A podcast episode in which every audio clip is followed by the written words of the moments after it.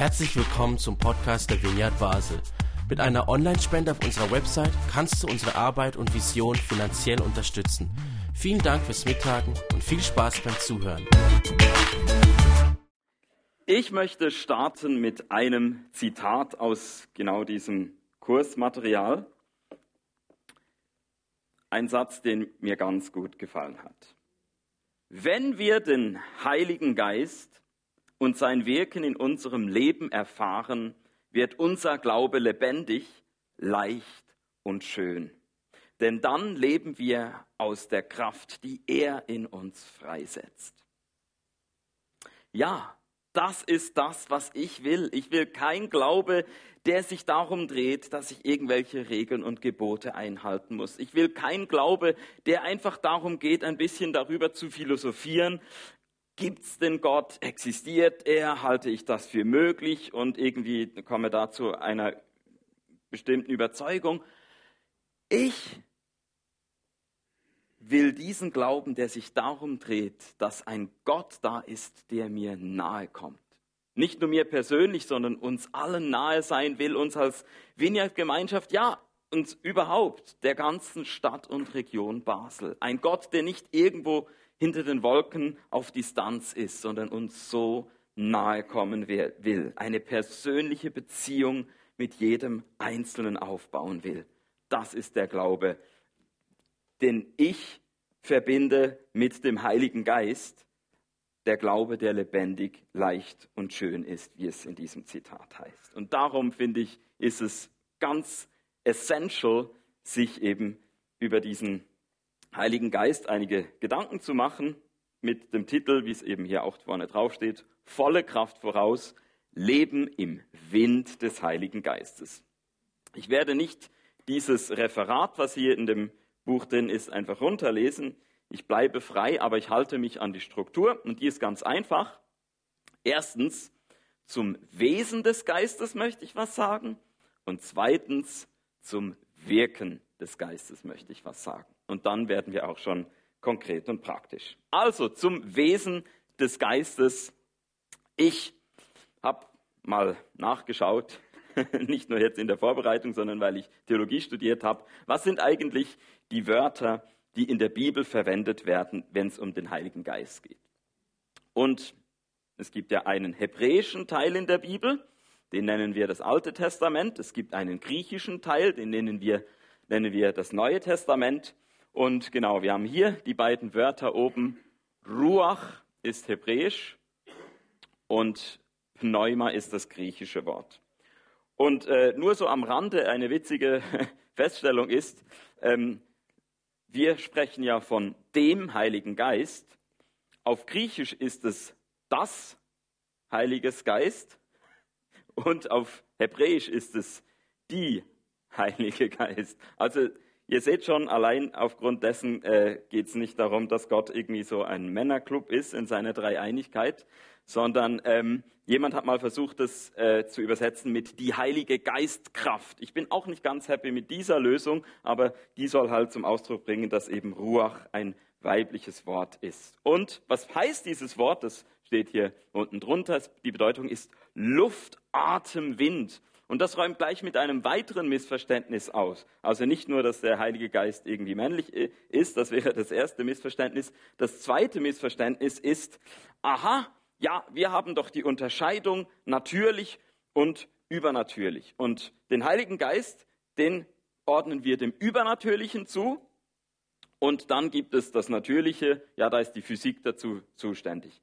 Völlig ähm, unbiblisch, wenn wir eben sehen, Heiliger Geist, Ruach, Luft, Atem, Wind, dann ist das ein Naturphänomen, ein Naturereignis. Der zweite Vers überhaupt in der Bibel, wo es heißt, der Geist Gottes schwebte über dem Wasser. Was bedeutet das? Es hat über dem Wasser gestürmt. So ist für die Bibel ganz klar, der Heilige Geist ist eine körperliche, physische Erfahrung. Es hat also nicht etwas damit zu tun, dass es irgendwie etwas Intellektuelles ist, was irgendwie so sich auf den Gedanken oder inneren Bereich des Menschen beschränkt. Natürlich wirkt dort der Geist auch, aber der Heilige Geist wirkt viel umfassender als wir das manchmal denken. Und darum hat mir auch noch ein Zitat aus diesem Büchlein so gut gefallen. In der Pfingstgeschichte wird der Geist als Feuer, Brausen und Sturm beschrieben. Er passt von daher bildlich gesehen eher ins Stadion als in Bibliotheken. Amen dazu. Das gefällt hier jemandem, ja? Gut. Ja, und beim Stichwort Pfingstgeschichte haben wir auch schon äh, jetzt äh, das, äh, den Code dafür, was als nächstes kommt, nämlich wir wollen kurz einen Blick in die Geschichte Gottes mit den Menschen werfen. Ganz kurz. Es gibt vom Neuen Testament aus eine Mitte der Zeit. Und ihr dürft gleich mal mitraten. Welcher christliche Feiertag ist die Mitte der Zeit? Wir sind noch nicht so weit. Bitte zurückgehen. Ich, ich klicke selber die Folien.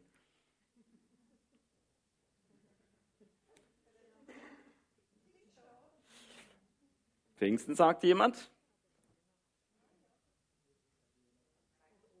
Weihnachten. Ostern.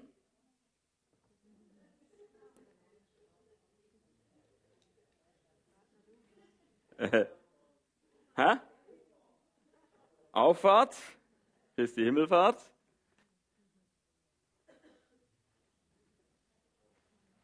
Wer weiß noch ein?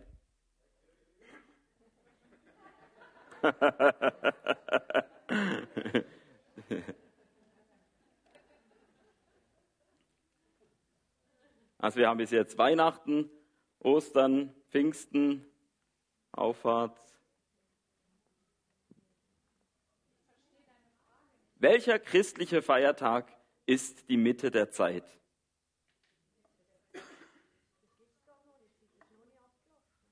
Nee, nicht das Ende der Zeit, das, die Mitte der Zeit.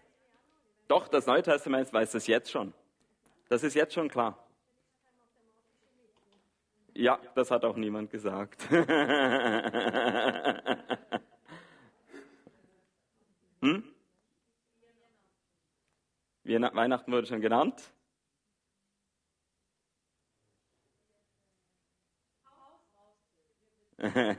Ich hätte jetzt noch erwartet, dass jemand Karfreitag sagt. genau. Und die Antwort ist, was ist richtig? Alle sind richtig. genau. Also ganz streng genommen könnte man vielleicht sagen Karfreitag und Ostern. Aber ich würde durchaus das weiter verstehen und sagen, ja, die ganze Zeitspanne von der Geburt Jesu, die wir an Weihnachten feiern, bis, zu den, bis zum Kommen des Heiligen Geistes, ist die Mitte der Zeit. Und die unterteilt die ganze Weltgeschichte in eine, in, in, in, in eine, ja, macht eine Dreiteilung sozusagen, dass man sagen kann, das ist die Zeit des Sohnes, die Zeit von Jesus. Und wenn das die Zeit des Sohnes ist, dann eben ist die Zeit davor die Zeit des Vaters, der Jesus gesandt hat. Und also die ganze Zeit bis zur Geburt Jesu ist die Zeit des Vaters, dann ist die Zeit des Sohnes und dann kommt Pfingsten und danach kommt die Zeit des Geistes. Also haben wir ein klares Vorher-Nachher durch diese Mitte der Zeit. Vorher haben wir Gott schon auf viele Weise erkennen können.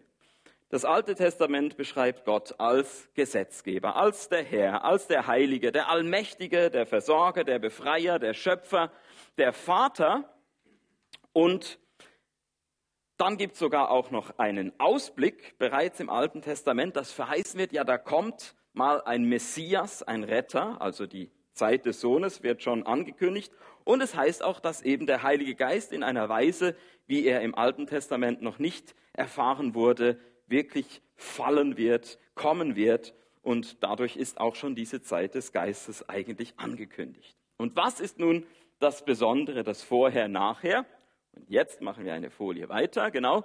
Vor Pfingsten oder auch vor Weihnachten, ja, einfach vor dieser Mitte der Zeit, kommt der Heilige Geist punktuell auf einzelne Menschen, die Gott zu bestimmten Aufgaben beruft. Er kommt auf die Richter, er kommt auf die Könige, er kommt auf die Propheten, er gebraucht sie. Und dann kommt Jesus. Das Besondere bei Jesus ist, Jesus ist ein Geistträger, ja der Geistträger schlechthin.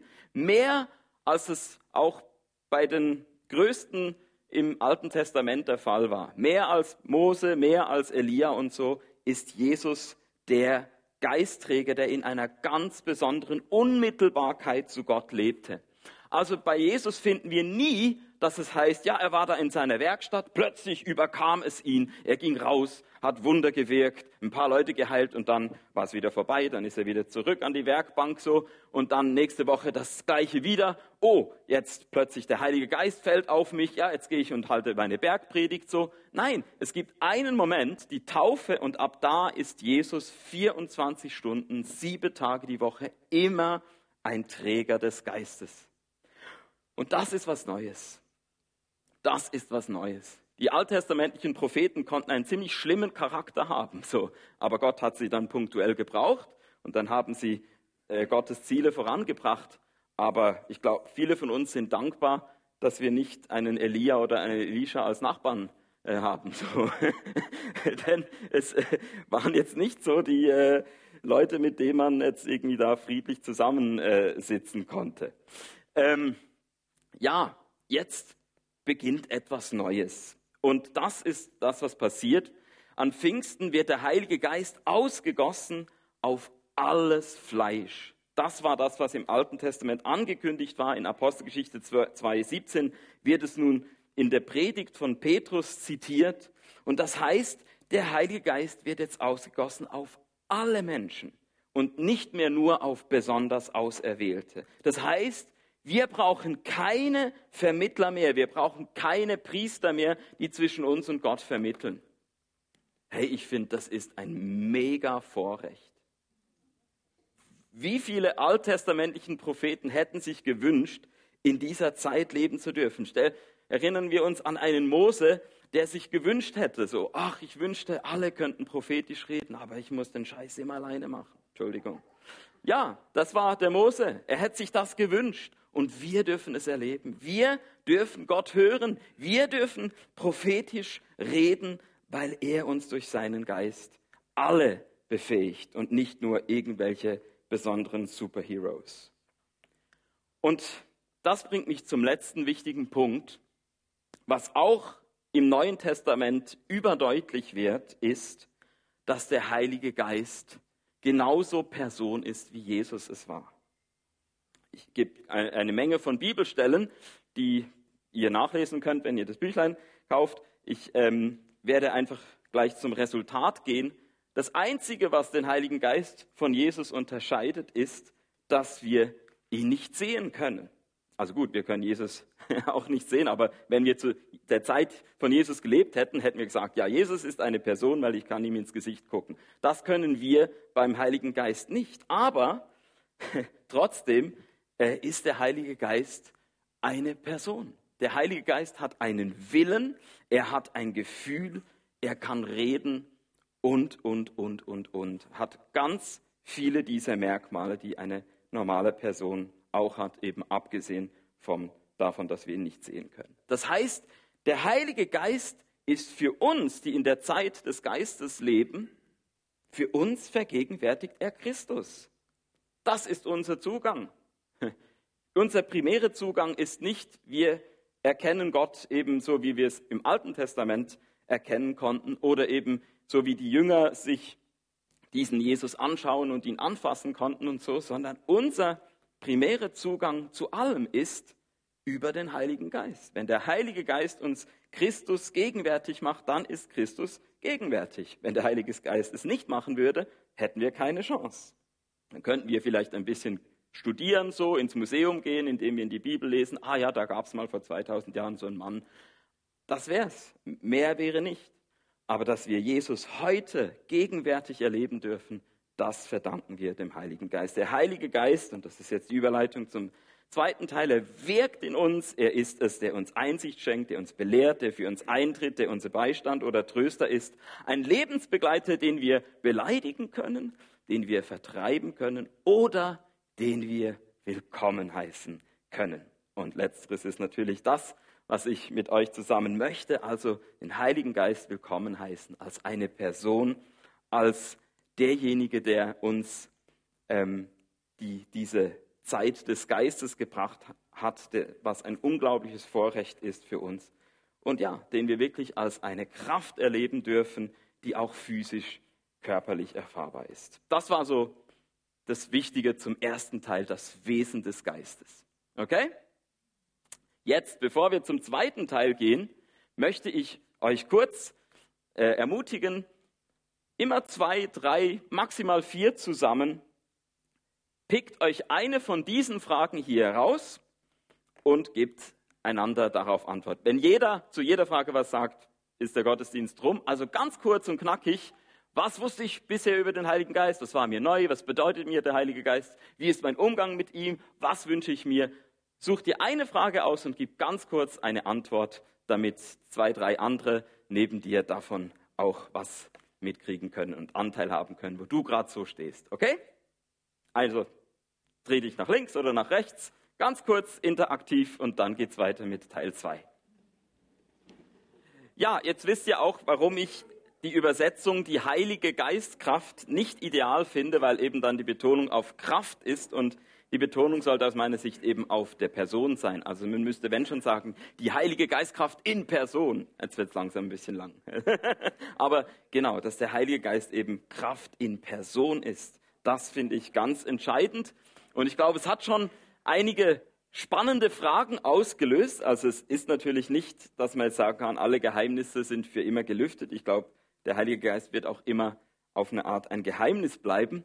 Aber vielleicht lernen wir ihn eben doch jetzt heute und auch an den kommenden Sonntag ein bisschen besser kennen, dass ähm, ja, wir doch ein bisschen vertrauter mit ihm werden und merken, ja, stimmt, so ist der Heilige Geist. Und vielleicht gibt jetzt auch dieser zweite Teil zum Wirken des Geistes nochmal einige erhellende Einsichten. Wir haben im Neuen Testament eine Theologie des Geistes sozusagen. Und genau genommen müsste man eigentlich sagen, wir haben sogar Theologien des Geistes. Die älteste Theologie des Geistes, könnte man sagen, chronologisch gesehen, ist die von Paulus. Seine Briefe sind eine Theologie des Geistes.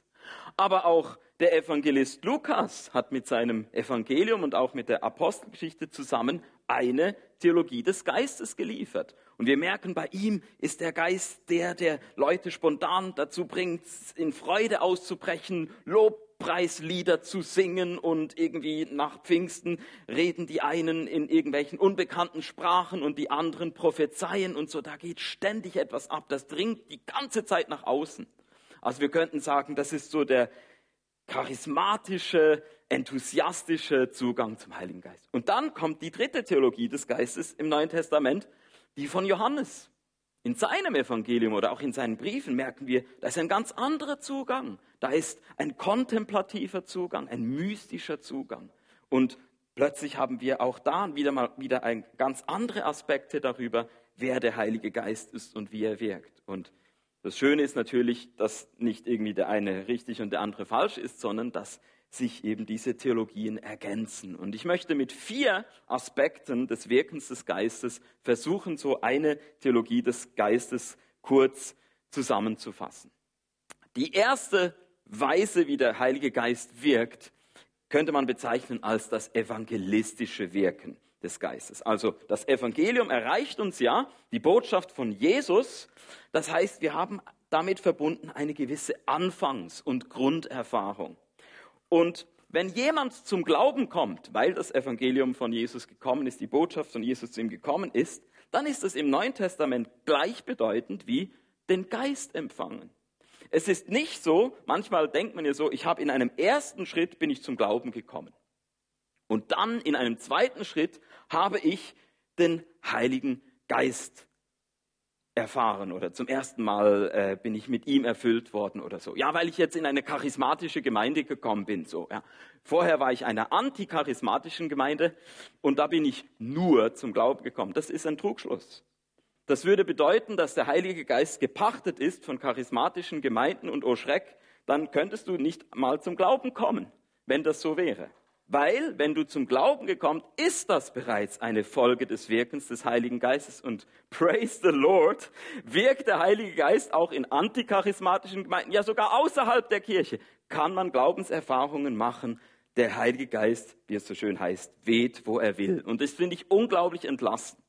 Das heißt nämlich, ich muss niemanden irgendwie beschwatzen und irgendwie versuchen, jemanden zum Glauben zu bringen, so, weil nur wenn ich ihn, ihm so zurede oder so, oder nur wenn ich ihn so aus seiner Finsternis ins Licht ziehe und zerre, so, dann, nein, das ist nicht mein Job.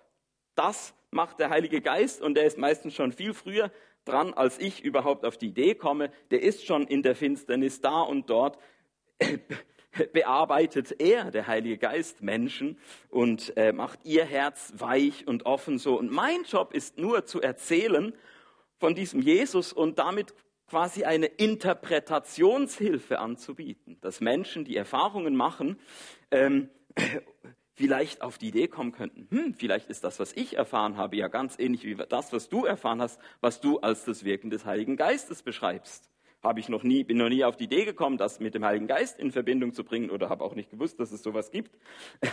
Aber jetzt, wo du das sagst, also ich weiß nicht, vielleicht kennt ihr alle so diese Erfahrung, oh, da ist es mir wie Schuppen von den Augen gefallen. Ne? Und jetzt heißt es nicht, dass das immer der Heilige Geist ist, aber sehr oft könnte das vielleicht ein Hinweis darauf sein, du hast dir versucht, über Bücher lesen, du hast die Bibel studiert, du hast weiß ich was, alles Mögliche gemacht. So, und es hat nie Klick gemacht. Und plötzlich hat's Klick gemacht. Ich habe doch nichts anderes gemacht. Ich habe genauso wie, aber hier plötzlich hat's Klick gemacht. Plötzlich hat dieses, dieser Bibeltext oder was, oder auch nicht Bibeltext oder so, hat, hat etwas bei mir, ist mir ein Lämpchen aufgegangen so und ich weiß nicht warum. Ja, das könnte ein Hinweis darauf sein, dass da der Heilige Geist im Spiel war, dass er gewirkt hat. Ich selber habe so eine Klick-Erfahrung gemacht, so, dass es mir wie Schuppen von den Augen gefallen ist und ich möchte es euch äh, erzählen. Es ist eine Geschichte von der Zeit, wo ich bei Jugend mit einer Mission war, habe ich ja schon ein paar Mal erzählt. Da macht man so ein dreimonatiges Training und dann geht man drei Monate auf den Einsatz. Und in diesem dreimonatigen Training hat man alle möglichen Themen und ein Thema war auch der Heilige Geist. Und ich mache natürlich jetzt eben auch nicht den Fehler, dass ich sage, ja, erst dann habe ich zum allerersten Mal den Heiligen Geist erlebt und vorher war da gar nichts. Nein, natürlich konnte ich dann im Rückblick erkennen, wie viel der Heilige Geist schon im Vorfeld gewirkt hat. Aber für mich war wirklich da diese Grunderfahrung, dass sie mir so ähm, eingefahren ist, dass es mir wie Schuppen von den Augen fiel. Es war nicht nur, dass ich von dem Moment wusste, dass es den Heiligen Geist gibt, sondern dass ich überhaupt die Gewissheit hatte, dass es Gott gibt. Ich habe es natürlich davor auch gehofft und irgendwie geglaubt und schon das war ein Wirken des Geistes, ja. Aber an dem Moment sind alle Restzweifel verflogen. Und das war so. Bei mir war das so, das heißt nicht, dass es bei dir auch so sein muss, ja. Bei mir war das so, wir hatten dann eben Unterricht sozusagen über den Heiligen Geist und da war so eine Frau aus Skandinavien, ziemlich groß gewachsen und irgendwann hat die gesagt, so, jetzt legen wir ähm, die Sachen beiseite, jetzt wollen wir ähm, zusammen beten, dass der Heilige Geist uns begegnet. Ja, und dann haben die Stühle auf die Seite gemacht so. Und dann ist es losgegangen. Dann ging sie von einem Teilnehmer zum nächsten im Raum, hat die Hände aufgelegt und in Kürze hatten wir das, was manche vielleicht auch schon vielleicht selber erlebt haben, positiv oder negativ, davon gehört haben, da lagen Menschen plötzlich auf dem Boden. Man hat dem Ruhen im Geist gesagt. Da lagen aber noch andere Menschen auf dem Boden, die waren überhaupt nicht ruhig. Die haben gelacht, die konnten sich nicht mehr einkriegen. Und so kam diese Frau immer näher, diese Skandinavierin, und ich dachte, oh je, jetzt bin ich als nächster dran. Und dann habe ich hochgeguckt zu ihr und gesagt, hey, fass mich nicht an. Ich will nicht, ich will nicht manipuliert werden. Ich weiß nicht, was für Tricks du drauf hast, so mit mir nicht. Ich sagte, kein Problem, die war ganz cool. Und äh, ich hat, hat gesagt, ich bete einfach so, ohne dass ich dir die Hand auflege, okay? Hat die für mich gebetet. Ja, und in kürzester Zeit habe ich am ganzen Körper gezittert und geschlottert und es ging wie Elektrizität, Elektrizität durch mich und ich habe mir alle Mühe gegeben, nicht umzufallen. und ja, für mich war das eine so krasse Erfahrung Und ich erlebe das bis heute noch, wenn ich es nicht unterdrücke. Wenn der Heilige Geist mich berührt, fange ich am Körper an zu zittern. Und das, obwohl ich das eigentlich gar nicht wollte. ich habe dann mich gerade jetzt in der Vorbereitung witzigerweise noch mit einer unterhalten, die auch äh, mit mir äh, dort war. Und die wollte es recht machen und ihr war wichtig so, vielleicht auch anderen zu gefallen. Die hat sich fallen gelassen. die hat eigentlich, wenn sie ehrlich war, das nicht erlebt, was ich erlebt habe, hat aber gedacht, okay, ich lege mich hin, so, dann sind alle zufrieden mit mir. Das sieht man, dass das Umfallen überhaupt nichts aussagt, oder? Das sagt nichts aus, ja. Das, ich bin nicht umgefallen, aber ich war sehr überwältigt von, vom Heiligen Geist, habe ihn körperlich gespürt. Bei einer anderen Person ist es ganz unterschiedlich. Und das finde ich das Schöne, weil es zeigt, hier haben wir es wirklich ähm, mit dem typischen Wirken des Geistes zu tun. Man könnte es vergleichen, darum habe ich hier das Bild von diesem Neugeborenen. Ähm, der Heilige Geist kann wirklich so ein Vorher-Nachher-Erlebnis ähm, erzeugen. Ja? Also bei einer Geburt ist es ja auch so, ein Baby im Mutterleib, da ist es zuerst dunkel und nass, dann kommt es auf die Welt und plötzlich ist es hell und ähm, trocken. Und eigentlich hat sich sonst nicht so viel verändert. Ja? ähm, ist vielleicht sogar noch mit der Nabelschnur verbunden. Gut, die wird dann abgetrennt, ja. Aber äh, Mutter und Kind sind eigentlich vorher und auch nachher in dieser innigen Nähe. Das Kind geht sofort an die Brust oder so. Und trotzdem, für das Kind hat sich alles verändert, ja. Also zumindest, also jetzt eben dieser krasse Unterschied für, von dunkel zu hell, von nass zu trocken oder so. Und so ist es auch bei einer geistlichen Geburt oder bei einer geistlichen Ersterfahrung, Grunderfahrung. Da können zwei Menschen im gleichen Raum sein und wir nehmen jetzt mal an, dass alles gleich ist, gleiche Herkunft, gleiche Bildung, gleiche irgendwas. So und die eine Person hat plötzlich spürt, Jesus ist irgendwie hier.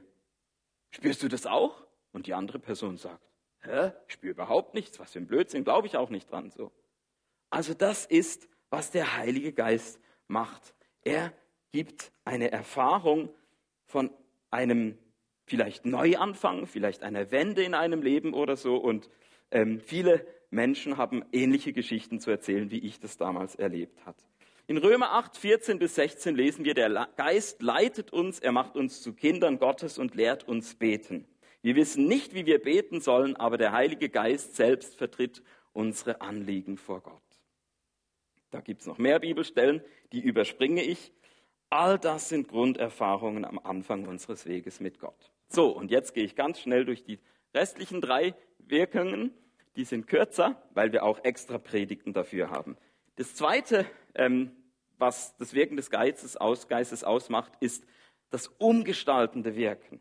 Also er verändert den Charakter eines Menschen. Jetzt natürlich auch nicht so von heute auf morgen in der Regel, sondern das ist dann eher so ein Wirken, das ähm, über lange Zeit, Schritt für Schritt geht. Menschen werden Christus ähnlicher über einen Wachstumsprozess, einen Reifeprozess und Michel wird am 12. Februar darüber predigen.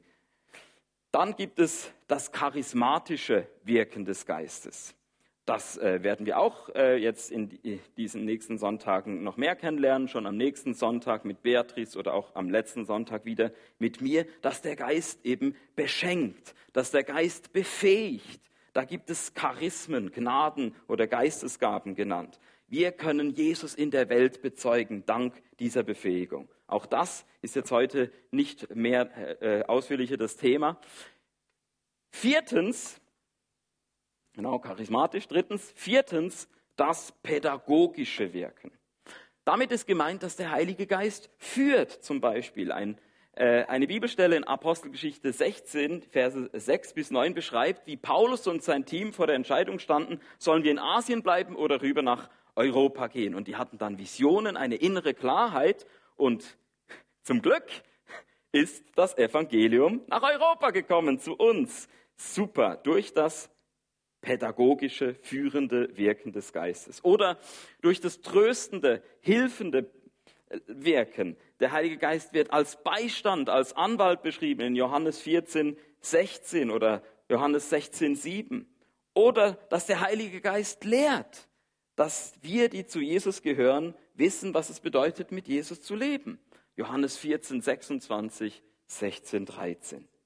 Also noch einmal, der Heilige Geist ist eine Person, der heute präsente Jesus für uns, in uns, durch uns, vor uns, bei uns. Und jetzt landen wir bei der Schlussfrage, wie kann ich das Wirken des Geistes Gottes in meinem Leben erfahren?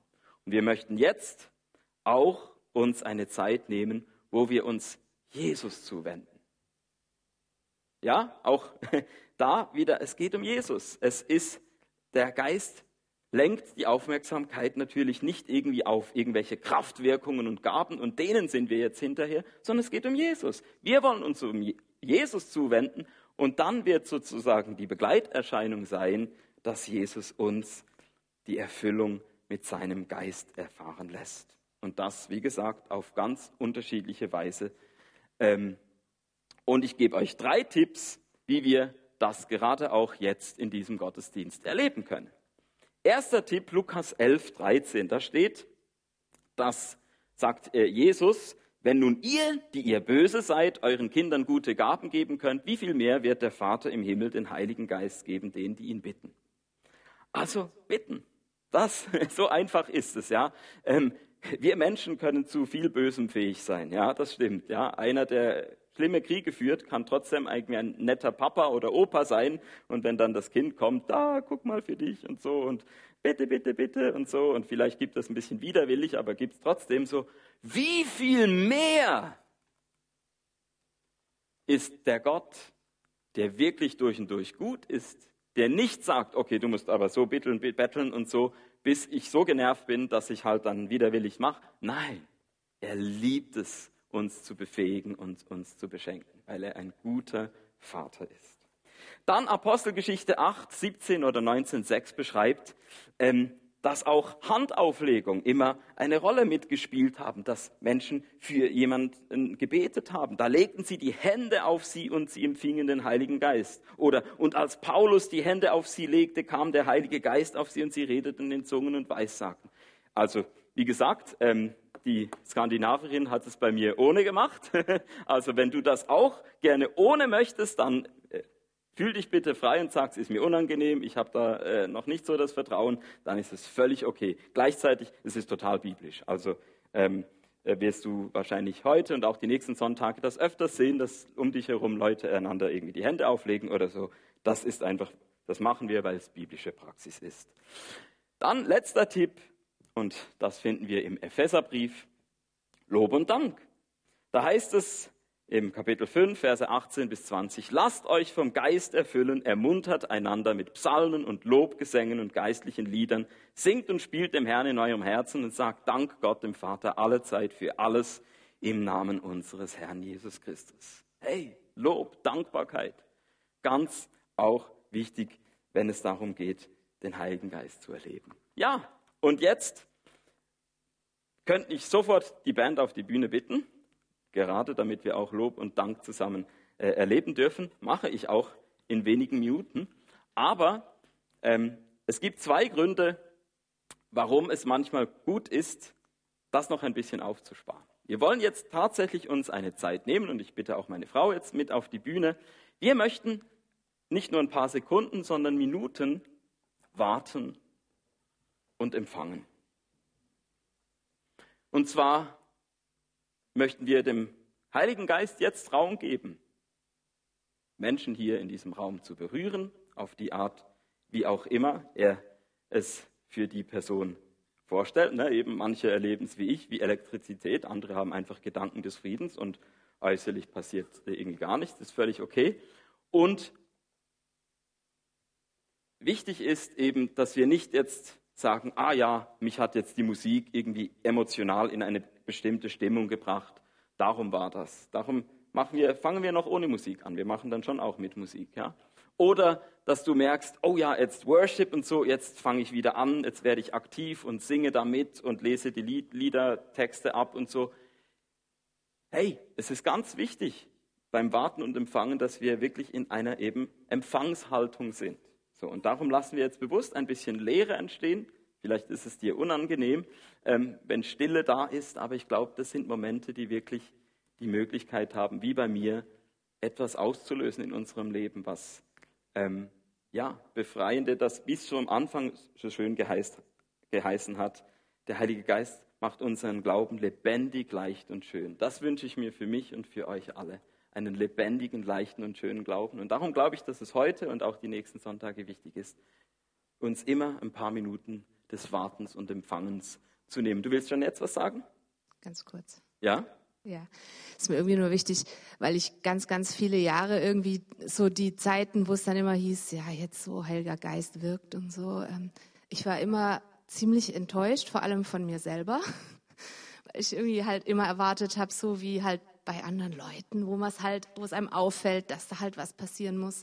Und es hat wirklich eine Weile gedauert, bis ich das irgendwie wie erkennen konnte, wo es vielleicht auch mal so gemacht hat. Ich glaube, das war durch Mike Pilavaci, der das irgendwie immer ganz gut erklärt in seinen Predigten, ähm, dass es ganz wichtig ist irgendwie, dass der Heilige Geist einfach an dir wirkt, so wie du bist und dass er sicher nicht deine Persönlichkeit irgendwie so umkrempelt, dass du jetzt plötzlich einen extrovertierten Freudenschrei oder sowas, kann schon auch mal sein, aber dass er das Natürliche, also so, wie bist du eigentlich natürlich, wie, wie, wie erlebst du Gott auf die Art, wie du eh schon bist? Denkst du eher in Bildern oder nimmst du irgendwie vielleicht Gefühle wahr, so als, als Wärme oder als irgendwas. Und dann ist mir irgendwie aufgefallen, dass der Heilige Geist auch schon die ganze Zeit an mir gewirkt hat und ich habe es halt irgendwie anders erwartet, weil man immer so dieses Spektakuläre sieht und erwartet. Und dann war ich immer enttäuscht. Ich war auch auf der DTS enttäuscht, weil irgendwie da, weil bei, bei, mir ist tatsächlich da wirklich nicht viel passiert, außer dass ich mein erstes Lied geschrieben habe. Aber das außer das, genau. Und im Nachhinein kann man natürlich sagen so, der Heilige Geist macht einfach genau mit dir, der, der schreibt deine Geschichte weiter, aber halt so auf, auf Gottes Art.